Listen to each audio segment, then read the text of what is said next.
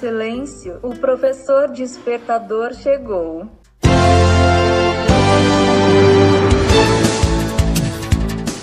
Olá, eu sou o professor Diante Vasconcelos e estou aqui para mais um podcast.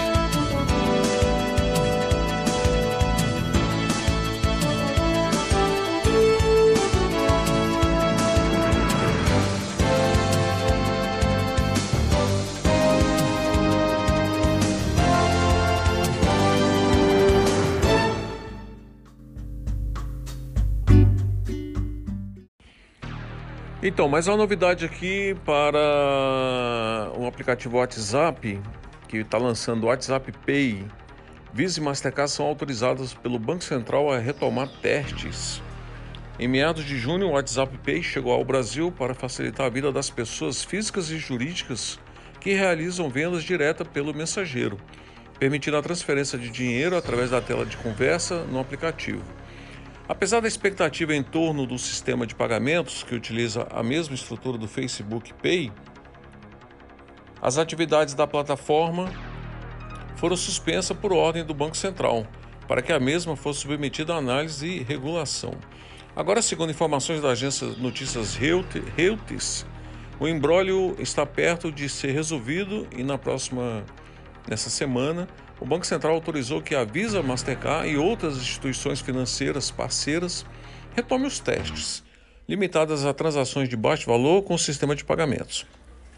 Já conforme apurado pela Folha, está marcado para a próxima semana uma rodada de conversa entre o Banco Central e executivos do Facebook, controlador do WhatsApp desde 2014, para que seja esclarecida todas as questões envolvendo o funcionamento do serviço e privacidade dos dados das transações.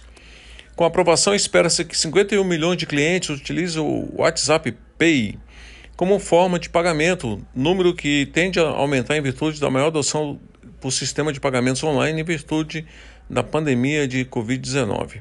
Na, na, ocasião, o Brasil seria o primeiro país a ter acesso à plataforma oficialmente, até então em testes apenas na Índia. Mastercard se mantém otimista com testes.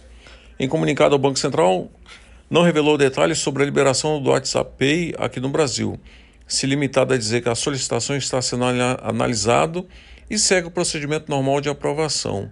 A Mastercard, por sua vez, afirmou que nota oficial que os testes são muito bem-vindos e mesmo que ainda limitados a um número de cartões, permite que a empresa contribua com todas as exigências do Banco Central. Muito legal, muito bacana. Mais uma novidade para o mercado de pessoas físicas e jurídicas no Brasil a partir deste ano. Fique com Deus, até o próximo podcast.